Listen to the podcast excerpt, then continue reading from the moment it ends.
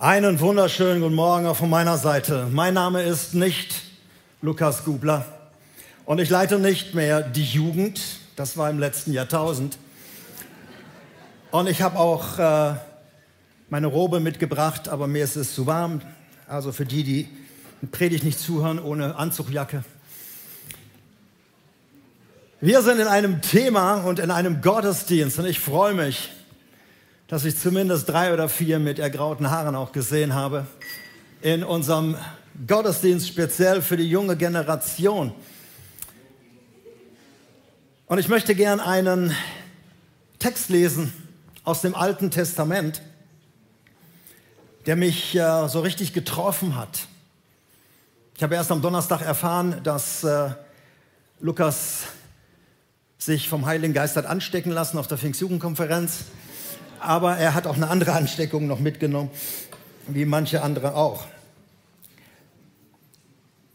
Ein Text aus Richter, Richter 2, Vers 10. Wir befinden uns 1300 Jahre vor Christus, Zeit nach der Landeinnahme vom Volk Israel.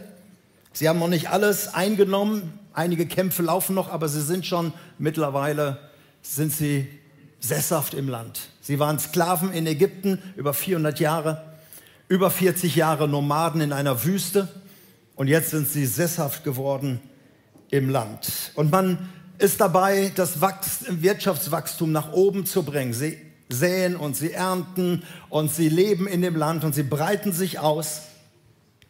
Und solange die alte Führungsgarde, die sie dort reingebracht hat, also Josua, der Nachfolger von Mose, und einige geistliche Leiter dort waren, spielte Glaube und Gott, Gesetz und Nachfolge und Religion eine große Rolle. Aber dann starben die alten Helden, einer nach dem anderen. Die, die Gott noch erlebt hatten in Ägypten, die die Wunder taten und die gewaltigen Wunder erlebt haben in der Wüste in den 40 Jahren. Einer nach dem anderen starb und die nächste Generation, die kam, von der wird etwas Erschreckendes gesagt. Richter 2, Vers 10. Nach und nach starb also die ältere Generation und es wuchs eine neue Generation heran, die von dem Herrn nichts mehr wissen wollte und seine großen Taten für Israel nicht mehr selbst miterlebt hatten. Eine andere Übersetzung sagt, eine Generation wuchs heran, die kein Wissen mehr über Gott hatte und keine Kenntnis über die großen Taten, die Gott für Israel getan hatte. Das heißt, es leben plötzlich religiöse Menschen in einem ehemals religiösen Volk, aber haben keinen Bezug mehr zu dem, was sie richtig glauben wissen eigentlich nichts mehr über Gott, über sein Wort, über das Gesetz und über das, was Gott getan hat. Eine Generation ohne eigene Erfahrung, ohne Wissen, die jetzt die Geschicke des Landes prägen, weil sie die nächste Generation sind und die Geschicke lenken. Und die Folge von dieser Unwissenheit ist, Sie wenden sich den Göttern in ihrer Umgebung um. Und da gab es viele. Baal, Moloch, Astarte. Man hatte für alles Mögliche einen Gott. Für die Kriege, für das Wetter, für Unwetter, für Krisenzeiten. Jeder hatte so seinen Gott. Und so übernahmen sie das. Und der Gott der Väter, der Gott Abrahams, Isaaks und Jakobs, spielte keine Rolle mehr. Eine Nebenrolle, maximal. Und sie übernehmen jetzt die Denkweise der Völker, die Werte, die Kultur, die DNA. Alles das übernehmen sie in ihre eigene Kultur, in ihre eigenen Glauben hinein. Und sie verlieren Stück für Stück den Schutz ihres Gottes. Die Zusagen, die Gott dem Volk gegeben hatte, wenn ihr in das, Volk kommt, in das Land kommt, hey, ich bin bei euch und ich schütze euch und ich bewahre euch. Diese Zusagen waren nicht mehr da, weil das Volk diesen Gott ablehnte. Und die nächste Generation wurde wieder ein Sklavenvolk innerhalb ihrer eigenen Grenzen. Sie wurden eigene Sklaven, obwohl sie von Sklaverei befreit worden waren. Und die große Frage ist, warum ist das passiert? Wie doof muss man sein, dass man so einen Gott, den man so erlebt hat, und in ein Land kommt, wo er alles vorbereitet hat, dass man den einfach vergisst. Warum ist das passiert? Die Antwort ist sehr einfach, erschreckend. Erschreckend einfach. Die nächste Generation, ihr Lieben, hatte kein Wissen mehr über Gott. Weißt du warum? weil sie nicht mehr gelehrt worden waren, weil man ihnen nichts mehr von diesem Gott erzählt hat. Ihre Eltern haben offensichtlich nichts mehr weitergegeben von dem, was ihnen mal wichtig war, was sie als junge Menschen geglaubt haben. Sie haben es an ihre Kinder und an ihre Enkel nicht mehr weitergegeben, inklusive der Großeltern. Und deshalb wuchs eine Generation auf, die kein Wissen mehr über Gott hatte. Woher auch? Sie kannten den einzig wahren Gott nicht mehr. Und deshalb fingen sie an, andere Götter zu verehren. Deshalb fingen sie an, so ein göttliches Potpourri zu machen. Jeder baute sich seinen eigenen Glauben auf, seine eigene Frömmigkeit. Was für den einen gut war, sagte der andere, das brauche ich nicht, ich schnitz mir was anderes. Und sie schnitzten sich ihre Götter, ihre Statuen, die stellten sie in den Vorgarten und sagen, das ist mein Gott. Dann mache ich vorher einen Knicks am Morgen und am Abend, wenn ich nach Hause komme, mache ich nochmal einen Knicks. Und das ist mein Gott. Und am Wochenende kriegt er drei Taler in seine Schüssel. Und so bauten sie ihr eigenen Glauben auf, ihre eigene Religiosität. Ein Glaubensmix. Das heißt, ihre Eltern waren so beschäftigt mit ihrem Alltag, mit dem Aufbau von Wirtschaft, mit dem Aufbau von allem Möglichen. Sie waren so beschäftigt, dass sie vergaßen, der nächsten Generation etwas zu sagen fürs geistliche Leben. Natürlich wollten die Eltern, dass es den Kindern einmal besser geht. Es ist bis heute so. Ich habe noch nie jemanden getroffen von Eltern, die einfach sagen, ich, ich arbeite ganz stark daran, dass es meinen Kindern auf jeden Fall schlechter geht als mir. Das steht denen nicht zu. Wenn man gesund ist als Eltern, dann will man, dass es den Kindern besser geht. Und das wollten die damals auch. Aber sie vergaßen sie geistlich zu informieren. Sie vergaßen ihren Glauben weiterzugeben. Sie waren einfach zu beschäftigt.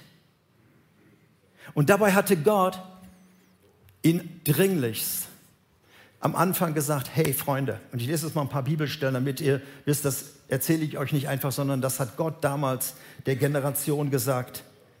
Ihr sollt sie prägen, ihr sollt sie lehren, ihr sollt ihnen erzählen, was Gott in eurem Leben getan hat.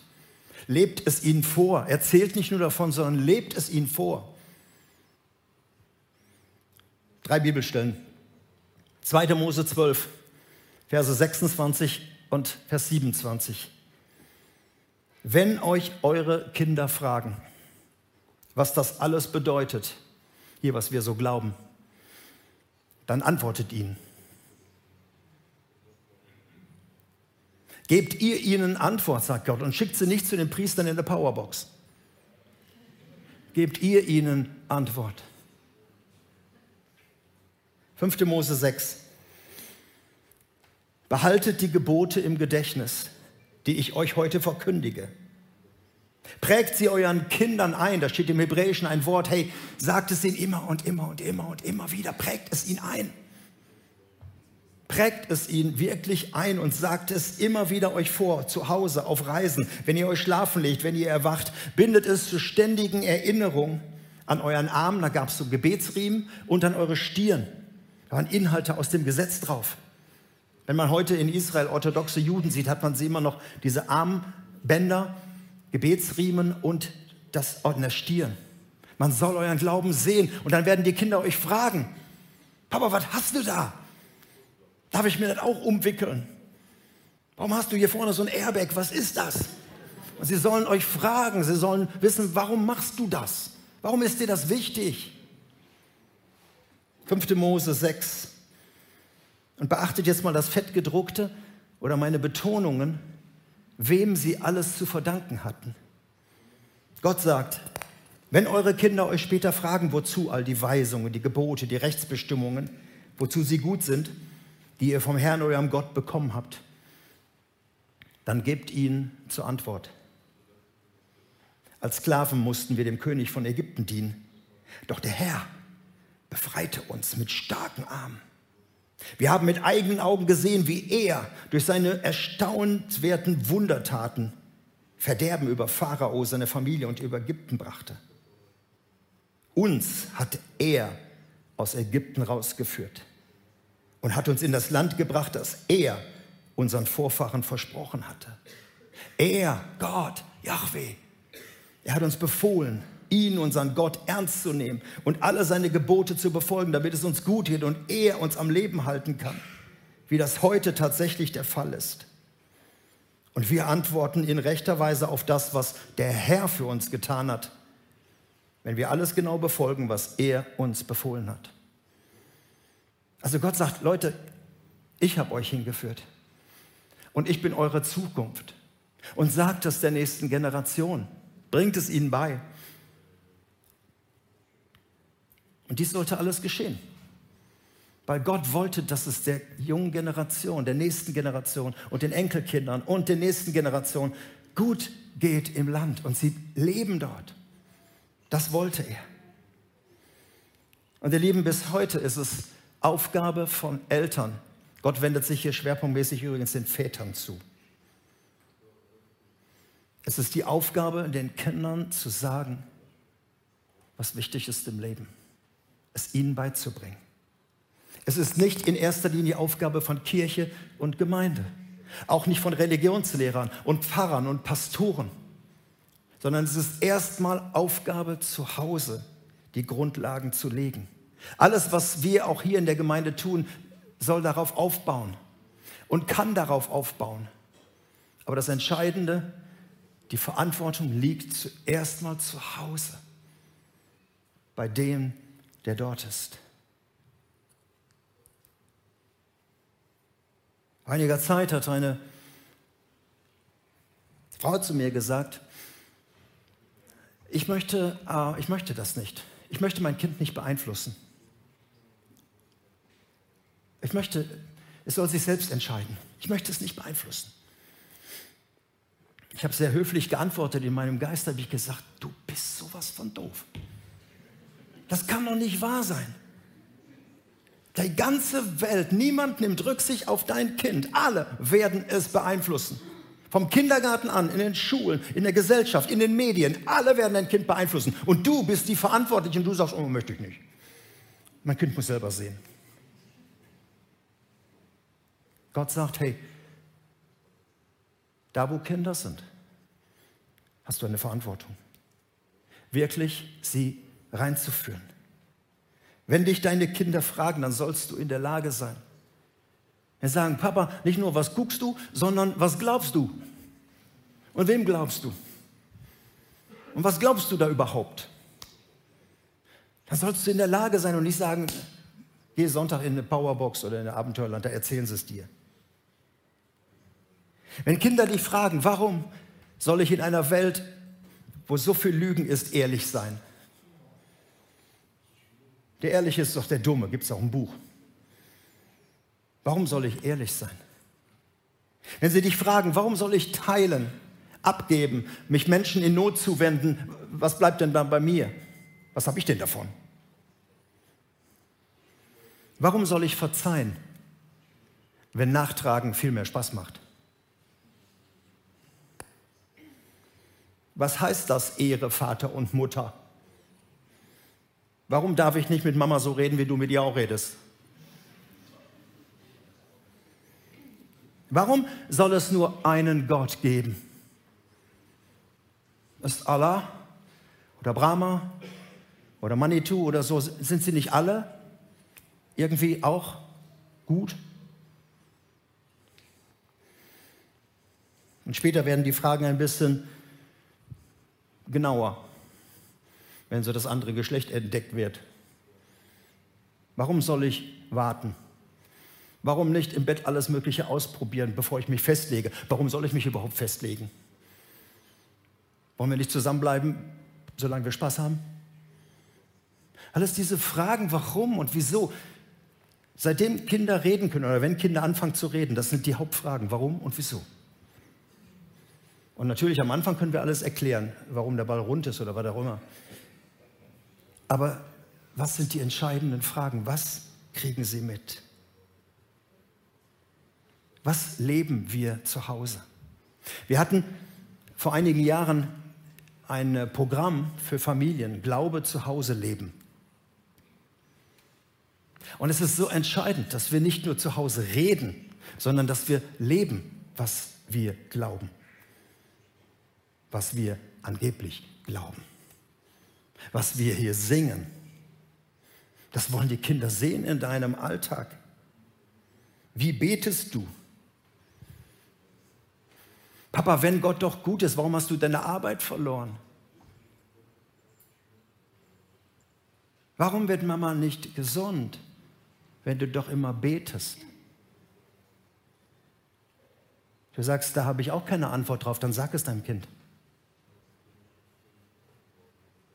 Es sind nicht alle Dinge, die wir beantworten können, sondern sie wollen etwas Ehrliches sehen. Wie stehst du in Krisen zu deinem Glauben? Bringt dein Gott dich auch durch die Scheidung durch? Bringt dein Gott dich durch die Krankheit durch? Oder durch den Verlust des Arbeitsplatzes? Was macht das mit dir? Das will die Generation nach dir sehen. Und nicht nur Sprüche. Lernen Sie positiv zu streiten. Das geht. Konflikte müssen ja schließlich gelöst werden. Sehen Sie positive Ernte von Vergebung. Ich habe den Eindruck, ihr Lieben, die Geschichte aus der Richterzeit wiederholt sich in unserer Generation. Da wächst eine Generation heran in einem ehemals christlichen Abendland, die kaum noch etwas wissen. Und was sie wissen, ist erschreckend oft. Ich habe euch letzten Sonntag von dem Buch erzählt, warum ich nicht mehr glaube, warum junge Leute den Glauben über Bord schmeißen. Und vieles hat damit zu tun, was sie in Kirchen und Gemeinden und Elternhäusern erlebt haben. Die nächste Generation, ihr Lieben, wird unser Land regieren, die nächste Generation wird unsere Kirchen und Gemeinden leiten. Und es ist unsere Aufgabe, sie zu lehren. Was wird die Ernte sein? Es stimmt, niemand, niemand kann sein Kind zum Glauben zwingen. Wenn du das je versucht hast, tu Buße drüber. Wir können unsere Kinder nicht zu Christen machen. Das ist allein Arbeit des Heiligen Geistes. Aber wir können unseren Part leben. Und wir können das ausleben, was sie sehen wollen. Ob Glaube trägt und gerade in diesen Krisenzeiten, durch die wir ja alle irgendwie gehen müssen, ob Glaube ein Fundament ist oder ob es nur Sprüche sind. Ihr Lieben, ich komme zu uns hier, es ist für mich sehr bewegend. Wir haben nach der Corona-Zeit nicht nur irgendwie überlebt, sondern wir merken auch gerade in der jungen Generation einen unglaublichen Boom. Die junge Generation ist in Scharen zurückgekommen. Wir hatten letztes Jahr, im Jahre 2021, als es noch sehr düster aussah, eine ganze Woche, Gebets- und Fastenwoche, wo wir schwerpunktmäßig dafür gebetet haben, dass Gott die junge Generation bewahrt, die nicht mehr kommen können, nicht mehr kommen dürfen, die keinen Bock mehr haben auf irgendwelche digitalen Sachen von der Kirche. Und wir sind sehr froh, das ist eine unglaubliche hohe Verantwortung für uns. Ein Vorrecht, die junge Generation zusammen mit den Eltern zu prägen. Und deshalb ja auch heute hier. Ich bin dankbar. I love my church ist das Thema, weil wir in die nächste Generation investieren. Und die nächste Generation ist immer die junge Generation, die jüngere Generation. jünger als wir. Und ich bin dankbar für eine Gemeinde, die seit vielen, vielen Jahren sich das auf die Fahne geschrieben hat. Wir werden viel in die Hand nehmen an Arbeit, an Kräften, an Energie, aber auch an Geld, um die junge Generation nicht nur im Auge zu haben, sondern wirklich für sie da zu sein. Marc Stoßberg kam 2001, vor über 20 Jahren, als wir gerade 80 Mitglieder hatten. Eigentlich konnten wir uns das überhaupt nicht erlauben, aber wir haben gesagt, hey, komm, für die Teens und für die Jugend. Timo kam 2007, wurde eingestellt fürs Abenteuerland. Stefan Rüth war bis 2012 für die Jugend da. Ann-Christine Mainz kam 2011 für die Teens. Raul Hamburger kam 2013 für die Jugend. Tim Jansen, Johannes Schubert, Miriam Baufeld, Lukas Gubler. Ich befürchte, dass ich wieder ein paar vergessen habe. Mitarbeiter vom Füreinander sind mittlerweile da. Marei, Simon, Hanna, Christine. Unsere wunderbaren FSJler, auch wenn sie heute krank sind, sind eigentlich super. Um sie herum und um sie herum immer ein großes Team von ehrenamtlichen Leitern und Mitarbeitern. Die können ja nicht alles alleine machen. Menschen, die investieren und mich berührt das, wenn Leute, die die Konzerne leiten, Geschäftsführer irgendwie, die am Wochenende eigentlich ausruhen könnten, beim Abenteuerland oder Powerbox mitarbeiten und sich dort hinsetzen und die Kinder mit lehren. Sie sind nicht hier, auch die Mitarbeiter sind heute nicht hier, sondern sie sind. Sie müssen sich den Gottesdienst abgucken. Sie sind jetzt im Abenteuerland und in der Powerbox. Und es war immer ein Invest in die Zukunft. Ich habe eine Frage. Wer von euch, es ist sehr spontan, aber du musst es eigentlich wissen, wer von euch war vor 20 Jahren, also 2000, äh, was war das, 2002, 2003, schon hier in der Gemeinde? Könnt ihr mal aufstehen? Ich hoffe, dass da ein paar sind. Bleibt mal einfach stehen. 2003 hat die Gemeinde ein, eine Entscheidung getroffen. Wir wollen eine christliche Pfadfinderarbeit beginnen. Wir hatten einen Leiterbär, der steht auch noch da hinten, der ein Herz hatte für Kinder, für Pfadfinder, Roll Rangers. Und Menschen haben investiert. Und wir haben Gelder investiert. Und wir haben die Sache aufgebaut. Bleibt ruhig stehen, ihr älteren Generation, so lange könnt ihr noch stehen. Und die Ranger sind entstanden. Junge Menschen, die mit der goldenen Regel groß werden. Alles, was ihr wollt, dass euch die Leute tun, das tut ihnen auch. Ranger gut. Oder diese achtfach goldene Regel, ein Rollranger ist wachsam, rein, ehrlich, tapfer, treu, höflich, gehorsam und geistlich. Amen.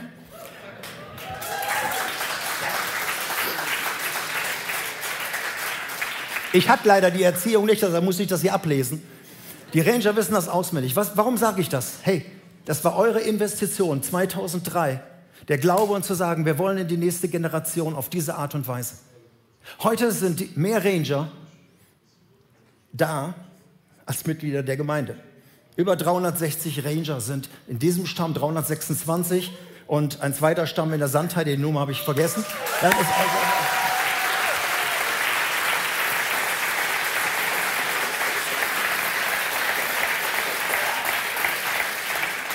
Freunde, das war euer Invest. Also ein Leiter dort zu glauben, ein Benny, und zu sagen, hey, setzen Leute frei und bringt dir nicht nur Knoten bei, sondern bringt ihnen bei, le zu leben. Mit Werten, die heute sehr belächelt werden in der Gesellschaft. Aber Donnerstags, Freitags und Samstags treffen sich Hunderte von Kindern, die kommen und stolz sind, das zu glauben. Invest in die nächste Generation. Ich danke euch, dass ihr damals so investiert habt. Ich habe gestern mit, mit einem Menschen gesprochen auf dem großen Fest Sandheide, zehn Jahre füreinander. Ein Riesenfest dort in der Sandheide. Und wir standen zusammen und er sagte, hey, weißt du noch? Wir hatten vor zehn Jahren ein Gespräch, wir sind um den Usee gegangen und er hat mich gefragt und hat gesagt, hey, ich habe hier eine große Summe, eine sechsstellige Summe und die möchte ich ins Reich Gottes investieren. Hast du irgendwie ein Projekt? Ich habe erst an Dienstwagen gedacht, aber nein. Ich habe gesagt, ja, wir haben, ein, wir haben ein Projekt. Wir wollen, wir sind gerade dabei. Sprich mit Marc. Marc möchte gerne in der Sandheide mit Kindern spielen. Zeit zwei Stunden in der Sandheide mit Kindern spielen. Und er hat das investiert. Und die Arbeit füreinander ist entstanden. Und wenn man das gestern gesehen hat, hunderte von Kindern, so viele Leute dort, es war echt bewegend. Zehn Jahre. Invest in eine Generation aus verschiedenen Kulturen. Ich glaube, da waren 30 oder 40 verschiedene Nationalitäten gestern da. Das ist die Arbeit an der nächsten Generation. Es beginnt mit Mutter-Kind-Gruppen am Donnerstag, Abenteuerland, Powerbox, Tier, Ausbildung von Teens, da werden wir jetzt gleich was zu hören und sehen. Aber dann, wenn Sie den Abschluss haben, wenn Sie heute gesegnet werden, soll es ein Doppelpunkt sein. Dann geht es in die Jugend weiter. Es ist jetzt nicht ein Ausklingen, sagen, jetzt kriege ich noch ein bisschen Geld von Oma und Opa und das war's mit dem Glauben. Sondern wir wollen, dass ihr weiterkommt in die Jugend. Lukas, Charlie und dieses geniale Team, was die Jugend leitet. Und wir hatten lange Zeit, auch das möchte ich noch sagen, als Gemeinde ein Leck in der jungen Generation, die Kinder zwischen, oder Jugendlichen zwischen 20 und 30, die junge Generation, die jungen Erwachsenen. Es war eine Lücke. Viele sind weggegangen zum Studieren, ist auch alles okay. Berufliche Ausbildung, ja für Gott, alle waren weg. Und wir hatten immer diese Lücke. Und jetzt ist Momentum College da, seit zwei Jahren. Und wir wollen es weitermachen. Und sie haben diese Lücke zusammen mit den Mitarbeitern geschlossen. Wenn man heute sieht, wie viele junge Leute da sind in diesem Alter. Und ab September gibt es eine weitere Chance, zehn Monate sich ausbilden zu lassen. Momentum College bildet Leiter aus für die nächste Generation, die ein Herz haben und die freigesetzt werden sollen. Freunde, ich sage euch das deshalb, es geht immer um Vorfinanzieren. Dafür brauchen wir viel Kohle. Dafür brauchen wir viel Manpower. Dafür brauchen wir viel Energie. Aber wir tun das, weil wir wissen, die junge Generation muss von Gott wissen. Und sie müssen das sehen und erleben, dass Glaube nicht was für Ältere ist, sondern Glaube ist ein alltagstauglicher Glaube für jede Generation. Und das müssen sie wissen.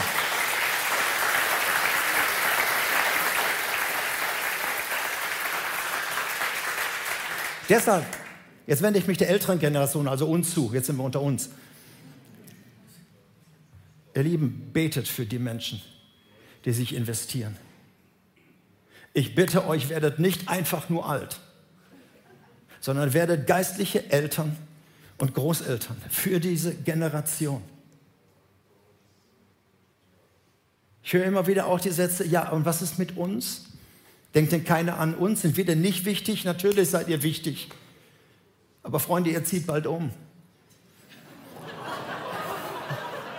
Einige haben schon die Koffer gepackt und einige haben schon Testamente geschrieben. Hey, ihr habt das Beste vor euch. Wirklich. Aber wisst ihr, in vielen Kirchen und Gemeinden, das meine ich sehr, sehr ernst, gibt es nur noch die ältere Generation. Und danach wird die Kirche geschlossen und viele schließen auch jetzt schon. Weil die Leute, die, nach, die Generation danach hat keinen Bock mehr. Und deshalb lasst uns darum ringen, dass die junge Generation, dass wir sie nicht bespaßen, sondern dass wir sie trainieren und dass wir sie aufbauen und dass wir ihnen ein Leben vorleben, in all den Zerbruch auch des eigenen Lebens und in all den Krisen. Ich rede nicht vom schönen Wettergott, aber ich rede von einem Glauben, der trägt. Und ein Glaube, der durch Zweifel und durch Ängste und durch, durch Krisenzeiten hindurchtreibt, weil dieser Gott da ist. Und wir wollen euch unterstützen, euch Eltern, mit einer tollen Arbeit von Kleinkindern angefangen bis hin zu der jungen Generation, Leiter auszubilden. Und ich wünsche euch, dass ihr dabei bleibt. und dass ihr viel betet. Wenn du sagst, ich kann nichts mehr selber tun, was du tun kannst, die Hände falten, auf die Knie gehen und diese Generation Gott anbefehlen, dass er in dieser Generation sein Reich baut. Und damit gebe ich jetzt rüber an diese nächste Generation, ein Teil davon. Heute ist Verabschiedung von Tia. Nicht alle haben die Pfingstjugendkonferenz überlebt, also gesundheitlich, aber die, die noch da sind, freuen wir uns sehr drauf. Und ich darf jetzt äh, Ronja und das Team bitten, dass ihr jetzt übernehmt und nach vorne kommt. Ich habe fertig.